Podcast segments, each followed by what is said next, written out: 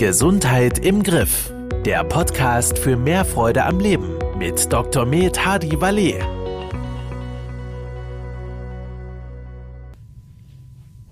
Herzlich willkommen im Podcast Gesundheit im Griff. Herr Dr. Walle, heute schon Folge Nummer 22. Ich grüße Sie. Wie geht's Ihnen? Ich grüße Herr Kiefer. Mir geht's gut, wie immer. Äh, Folge 22 schon sehr beeindruckend. Die Zeit verfliegt.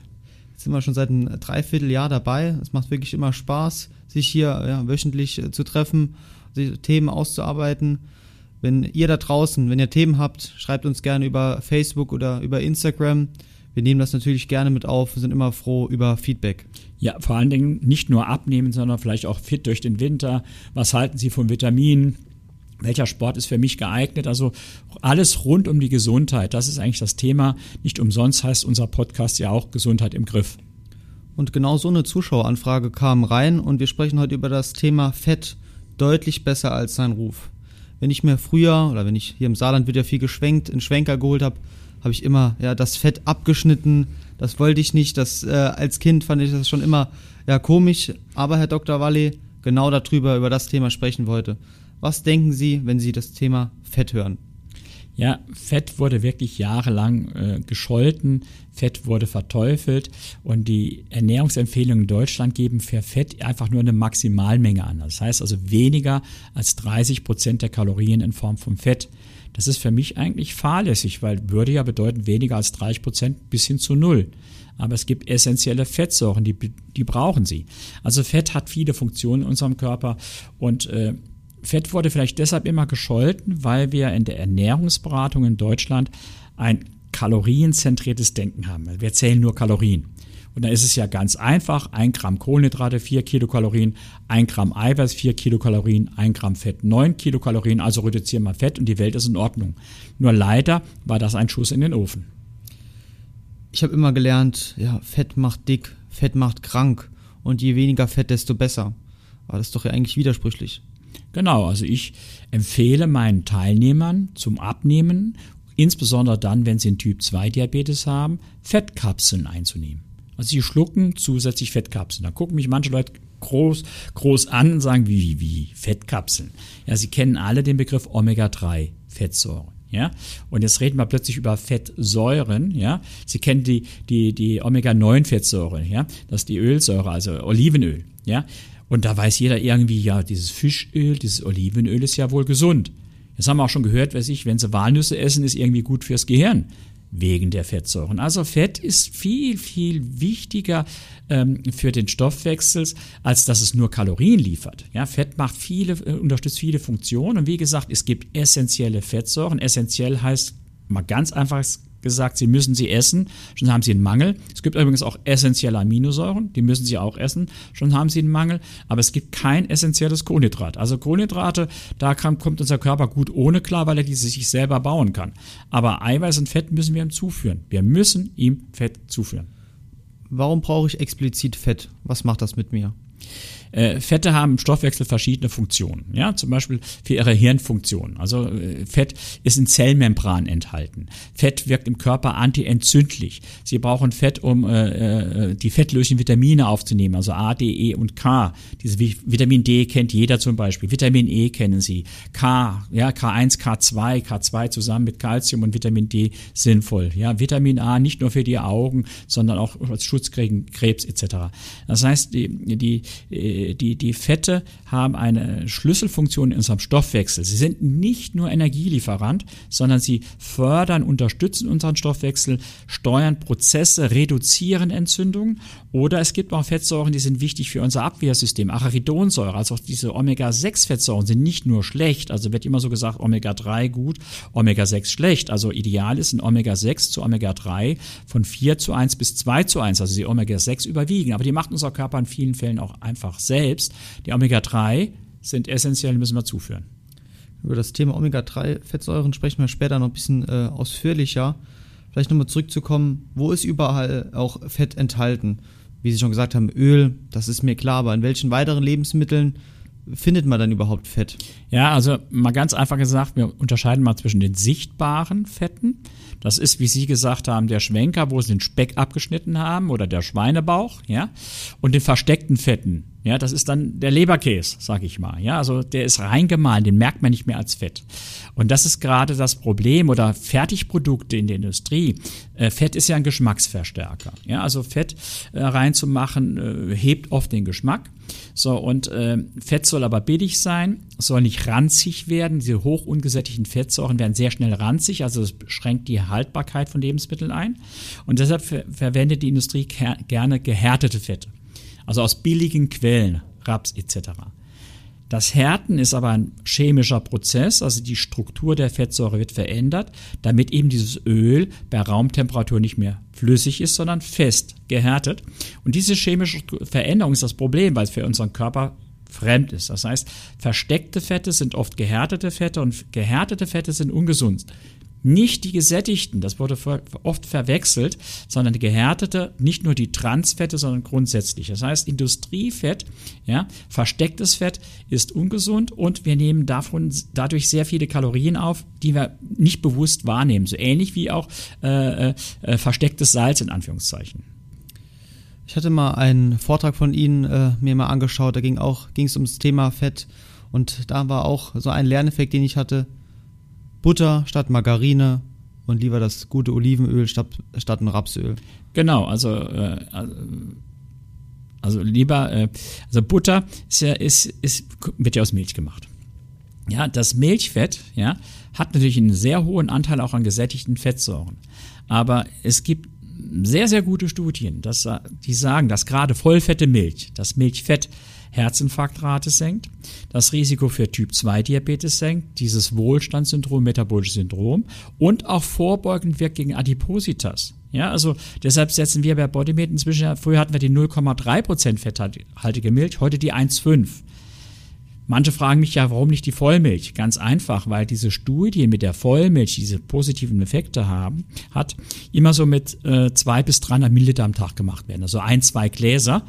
Wenn wir mit den Shakes arbeiten, haben wir ja 700 Milliliter oder beim Leberfasten gehört 1000. Das heißt, mit 1,5 Prozent fetthaltiger Milch haben wir genau diese Fettmenge aus der Milch, die diese positiven Effekte hat. Und auf der anderen Seite müssen wir schon die Kalorien im Kopf behalten. Die Margarine, ja, was ist das? Das gehärtete Sonnenblumenöl. Sonnenblumenöl ist, schlecht, ist reich an diesen schlechteren, sage ich jetzt mal vorsichtig, Omega-6-Fettsäuren. Distelöl genauso. Das Rapsöl ist da schon eher ein bisschen besser, aber sie haben selber, seltener äh, Rapsöl-Margarine. Also sie haben in der Regel Sonnenblumenmargarine. Ja? Äh, äh und äh, Rapsöl hat natürlich gegenüber dem Olivenöl einen gewissen Nachteil, das ist auch Omega-9-Fettsäure, aber es fehlt ihm zum Beispiel so Schwebeteilchen, Bestandteile äh, äh, des Olivenöls wie Hydroxytyrosol.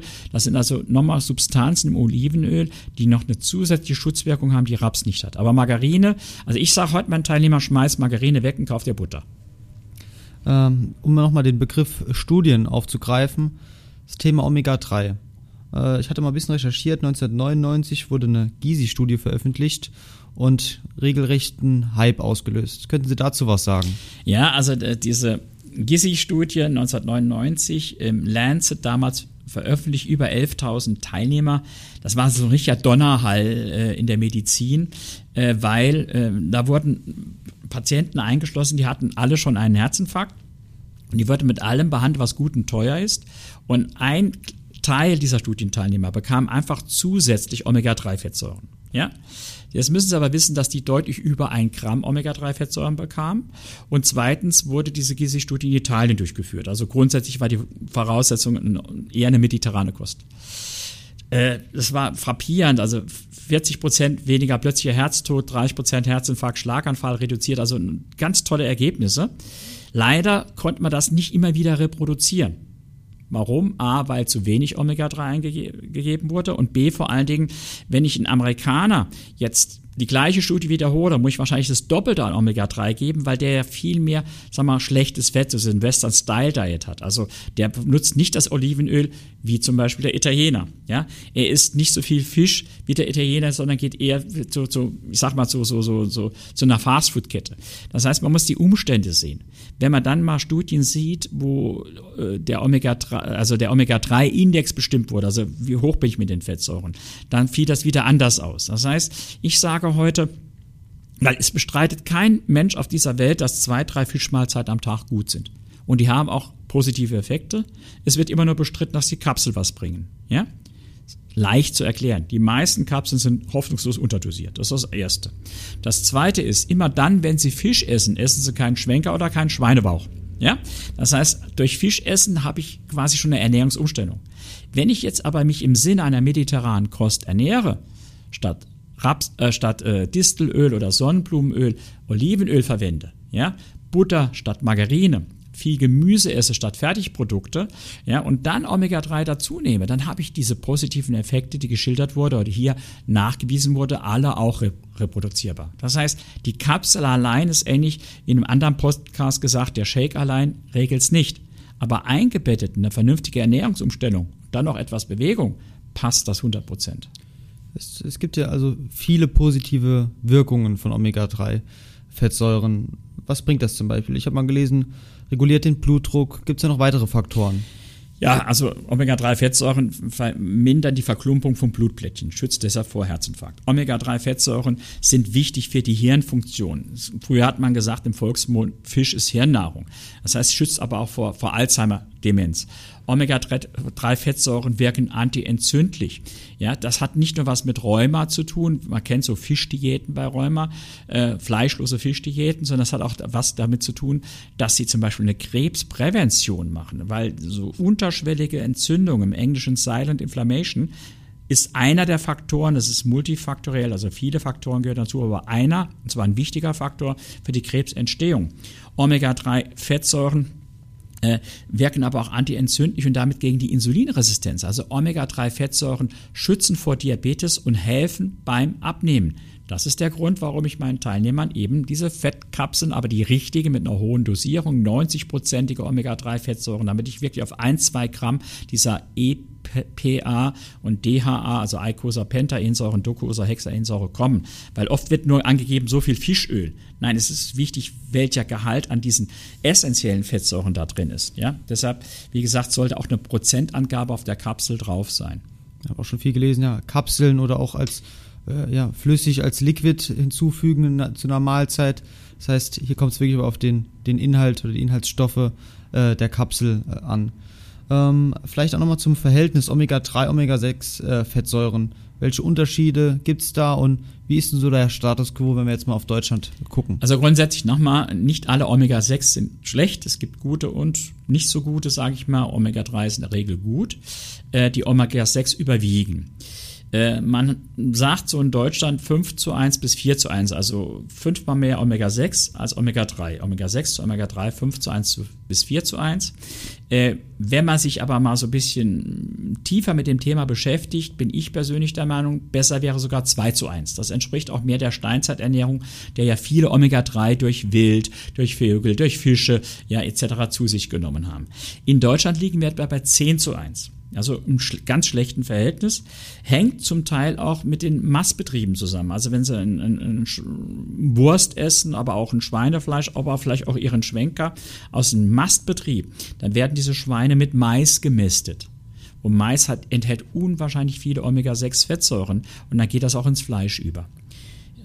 Essen Sie ein Steak von einem Weiderind, ja, also ich war schon mehrfach in Argentinien, in Mendoza oder in, also in Hochlandgebieten, dort ist es so, äh, äh, da braucht ein Rind etwa die vier- bis fünffache Fläche wie bei uns, weil das Gras da so spärlich wächst, ja, äh, äh, äh, bis es aufwächst. Es wird nicht gemästet, nichts, die haben nicht mal einen Stall, weil wir haben Land ohne Ende. Das heißt, das Rind bewegt sich viel und frisst nur Gras und ist in der Sonne. Ja, und dieses, durch die, diese pflanzlichen Omega-3, die ein solches Tier dann ist, das sind pflanzliche Omega-3, wandelt das Rind für uns im, im Panzen dann um in, in, in die tierischen Omega-3, die langkettigen, die wir verwerten können. Ein solches Fleisch hat wahrscheinlich mehr Omega-3-Fettsäuren als so mancher Zuchtlachs. Jetzt sprechen wir auch mal über die Kosten. Dreimal am Tag Fisch oder so ein, Steak, ein argentinisches Steak, das kann sich ja auch ehrlich gesagt nicht jeder leisten. Und äh, deswegen substituieren wir ja auch äh, mit Kapseln. Was kostet mich denn sowas am Tag, um so auf meinen Tagesbedarf zu kommen? Also erstmal, also dreimal, dreimal am Tag Fisch wird ja keiner essen. Man sagt zwei bis dreimal die Woche, ja. Und beim Steak, äh, da esse ich, esse selbst ich, wo ich Fleisch liebe, einmal die Woche, maximal zweimal. Also um Gottes Willen äh, will ich jetzt nicht hier propagieren, egal welches Biofleisch oder argentinisches Fleisch ist. Also ich kaufe inzwischen sehr gern regional. Wir haben hier hervorragende Biobauern etc., weil natürlich das Fleisch aus Argentinien, ich habe es nur als Beispiel gebracht, weil ich da, mein Patenkind äh, ist, ist in Argentinien, äh, äh, also das Fleisch, dass das da tausende von Kilometern durch die Luft transportiert wird auf dem Schiff, soll auch nicht sein. Also kaufen Sie alle regional. Wir haben hier auch hervorragendes Fleisch und wir haben inzwischen ganz viele Bauern, die ihre Rinder auch auf der Weide haben. Das ist das eine. Ja, aber dennoch ist äh, eine, und vermindern Sie Omega-6, also Wurstwaren, äh, billiges Fleisch, ja, vermindern Sie das ja, benutzen Sie gute Öle, also eher, also mein Öl ist eigentlich, benutzt fast nur noch Olivenöl, fertig. Also Distelöl, äh, Sonnenblumenöl habe ich überhaupt nicht mehr zu Hause. Raps als neutrales Öl äh, noch zu Hause, aber äh, ein gutes Olivenöl ist besser. Wie gesagt, benutzen Sie Butter statt Margarine. Äh, achten Sie auf unverarbeitete Lebensmittel. Ja? Äh, wenn Sie dann Fisch essen, also ich esse mehr Fisch als Fleisch, ja? Äh, wenn Sie Fisch essen, äh, dann wie gesagt nicht paniert, nicht mit Soßen, sondern ich, ich liebe halt nicht nur Lachs, also Lachs ist ja oft auch belastet, also und die anderen Fischsorten, da geht es mit dem Preis ganz schnell hoch. Ja, und wenn ich mir ein Steak gönne, dann, dann gucke ich nicht auf den Preis. Ja, also lieber Qualität äh, äh vor Quantität. Aber dennoch, aber dennoch nehme ich Omega-3-Fettsäuren ein, A, weil ich schon älter bin und B, ich bin ja auch mal unterwegs, ich esse bei Freunden auch die Pizza. Wenn ich in Berlin bin, gönne ich mir eine Currywurst. Also so ist es ja auch nicht. Man kann ja nicht nur äh, sich vernünftig ernähren, sondern man will ja auch Spaß haben, in Anführungszeichen. Das heißt also, ich bin der Meinung, äh, dass ich mit meiner Ernährung vielleicht auf 4 zu 1 käme, aber dann denke ich wieder an diese Gysi-Studie die einfach einen Zusatznutzen trotz mediterraner Kost ge gezeigt hat. Und da denke ich, ja, Herzinfarktrate, äh, Schlaganfallrate zu senken um 20 bis 30 Prozent schadet ja nichts. Also ich bin ein Freund von Kapseln und das sind sie unter einem Euro am Tag, also gar kein Problem. Ja, das ist auch äh, das Wichtige bei dem Bodymeat Ernährungsprogramm. Hier gibt es keine Verbote. Ich kann jetzt auch gern mal nochmal ein Stück äh, Schokolade essen oder mein Glas Wein trinken. Ähm, es kommt halt nur wirklich aufs Maß an das ist auch immer nur, um das hervorzustellen, ja, hervorzuheben. Ja. Das gesamte Verhältnis eben. Ja, also das heißt, also wenn ich jetzt mal ein Glas Wein trinke, auch mal zwei oder drei, gerne, warum nicht? Aber unter der Woche trinke ich quasi keinen Alkohol. Ja, also das heißt, äh, äh, wenn ich bei Freunden bin, äh, wir haben so ein, ein befreundetes Ehepaar, die haben so einen Pizzastein, so, das kann man eigentlich immer vorhersagen. Jedes zweite Mal gibt's da Pizza, die man selbst belegen kann. Ich, ich freue mich da ehrlich gesagt drauf, ja, weil ich bin ja nicht jedes Wochenende bei denen. Ja, also von daher, alle, alle acht Wochen oder sowas kann man das ja auch machen. Also nochmal, äh, und äh, jeder ist ja auch ein bisschen unterschiedlich. Also ich sage Ihnen ganz ehrlich, ich bin echter Saarländer und ein Saarländer isst ab und zu ein Stück Diona. Ja, und zwar mit gutem Gewissen. Habe ich überhaupt kein Problem damit. So sieht's aus. Und äh, wenn wir jetzt aber nochmal auf das Risiko durch ein gestörtes Omega-3, Omega-6-Verhältnis äh, gehen oder wenn wir darüber sprechen, was sind denn da Langzeitfolgen? Was kann denn, kann denn dadurch passieren? Ja, ich habe ja jetzt schon mal gesagt, also äh, eh, äh, durch Entzündung etc. kann es eher krebsfördernd sein. Äh, wenn Omega-6-Fettsäuren äh, können auch wirklich das Risiko für Typ-2-Diabetes oder Adipositas erhöhen oder Herz-Kreislauf-Erkrankungen können sie erhöhen. Aber äh, was ich auch für ein ganz großes Problem halte, ist natürlich auch äh, dieses Thema ob man das jetzt Alzheimer nennt, ob man das Demenz nennt, ob man das geistigen Abbau im Alter nennt. Ja, das hängt ganz da, davon zusammen, weil unsere Nervenzellen brauchen diese Omega-3-Fettsäuren. So, und wenn ich die nicht habe, dann bauen, dann, dann bauen diese Nervenzellen äh, diese anderen Fettsäuren ein. Also Pommesfett im Hirn möchte ich nicht haben. Herr Dr. Walli, kann man jetzt sagen, fast sagen, pauschal Omega-3 einnehmen, kann man empfehlen? Wenn ich jetzt persönlich für mich mal meinen Omega-3-Haushalt bestimmen möchte. Ist das möglich? Kann ich da zum nächsten Hausarzt gehen? Kann ich das selbst zu Hause machen? Wie sieht sowas aus? Also grundsätzlich sage ich meinen Kursteilnehmern, wie gesagt, das sind eher Menschen mit Übergewicht und nicht gerade die Jüngsten und die sich nicht perfekt ernähren. Eigentlich werde jeder von ihnen durch die Einnahme von Vitamin D, Vitamin D3 und Omega-3-Fettsäuren profitieren. Das ist eine Grundaussage von mir, die mir nicht jeder glaubt. Ja? So, äh, bei Risikopatienten empfehle ich die Messung. Man kann Vitamin D-Spiegel messen und man kann auch diesen Omega-3-Index, also den, die Anzahl der Omega-3-Fettsäuren am Gesamtfettsäurespektrum messen. Die sollte zwischen 8 und 13 Prozent liegen.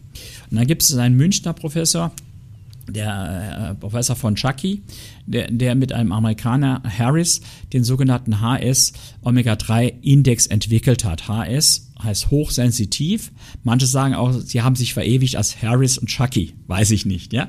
Auf jeden Fall kann man diesen Omega-3-Index messen, aber Vorsicht, es gibt verschiedene Anbieter. Der muss eigentlich im Erythrozyten, also in der Zelle gemessen werden. Da sollte man darauf achten, dass es auch dann wirklich dieser HS äh, Omega-3-Index ist nach, nach von Chucky. Ja? Und dann kann man das messen, dann sieht man, wo man steht. Und äh, Professor von Chucky, äh, das aus München, äh, hat mal in einer Doktorarbeit mal eine Population in München durchmessen lassen. Also ich glaube, 10, 15 Prozent hatten einen ausreichenden Index, alle anderen waren drunter. Also wir sind in Deutschland hier katastrophal schlecht. Bei Zustand nach Herzinfarkt etc. würde ich es auf jeden Fall messen, dass man weiß, wo stehe ich. Problem, das heißt Problem, äh, die Kasse zahlt das nicht. Sie sind so etwa, glaube ich, bei 40, 50 Euro. Aber grundsätzlich kann das eigentlich jeder Hausarzt, weil die meisten Labore, also er, er schickt das ja eh ein, er macht es ja nicht selber. Also grundsätzlich würde ich einen Hausarzt fragen und dann, wenn sie sich als Risikogruppe sehen, einerseits eine Tankfüllung kostet mehr, äh, Friseurbesuch bei, bei mir nicht, aber bei, bei Frauen kostet mehr. Also man muss auch überlegen, bin ich nicht mal bereit, 50 Euro ja, äh, auszugeben, um mir gewisse Blutwerte machen zu lassen, weil der Nutzen, den ich davon habe, langfristig, weil ich dann weiß, wo ich stehe, überwiegt ja sicherlich die Kosten. So sieht's aus. Herr Dr. Walli, Sie haben mich überzeugt. Bei mir gibt es heute Abend Fisch. Ich hoffe, bei Ihnen auch. Äh, ich habe gestern Fisch gegessen, was es heute Abend gibt, weiß ich ehrlich noch, noch gar nicht, weil äh, ich äh, habe eine Lebensgefährtin, ich sage immer, die hat mindestens zwei Sterne verdient und da halte ich mit meinen Kochkünsten nicht mit. In diesem Sinne, Herr Dr. Walli, bis zur nächsten Folge. Gerne. Das war Gesundheit im Griff, der Podcast für mehr Freude am Leben. Dir hat dieser Podcast gefallen? Dann abonniere ihn jetzt, um keine neue Folge zu verpassen.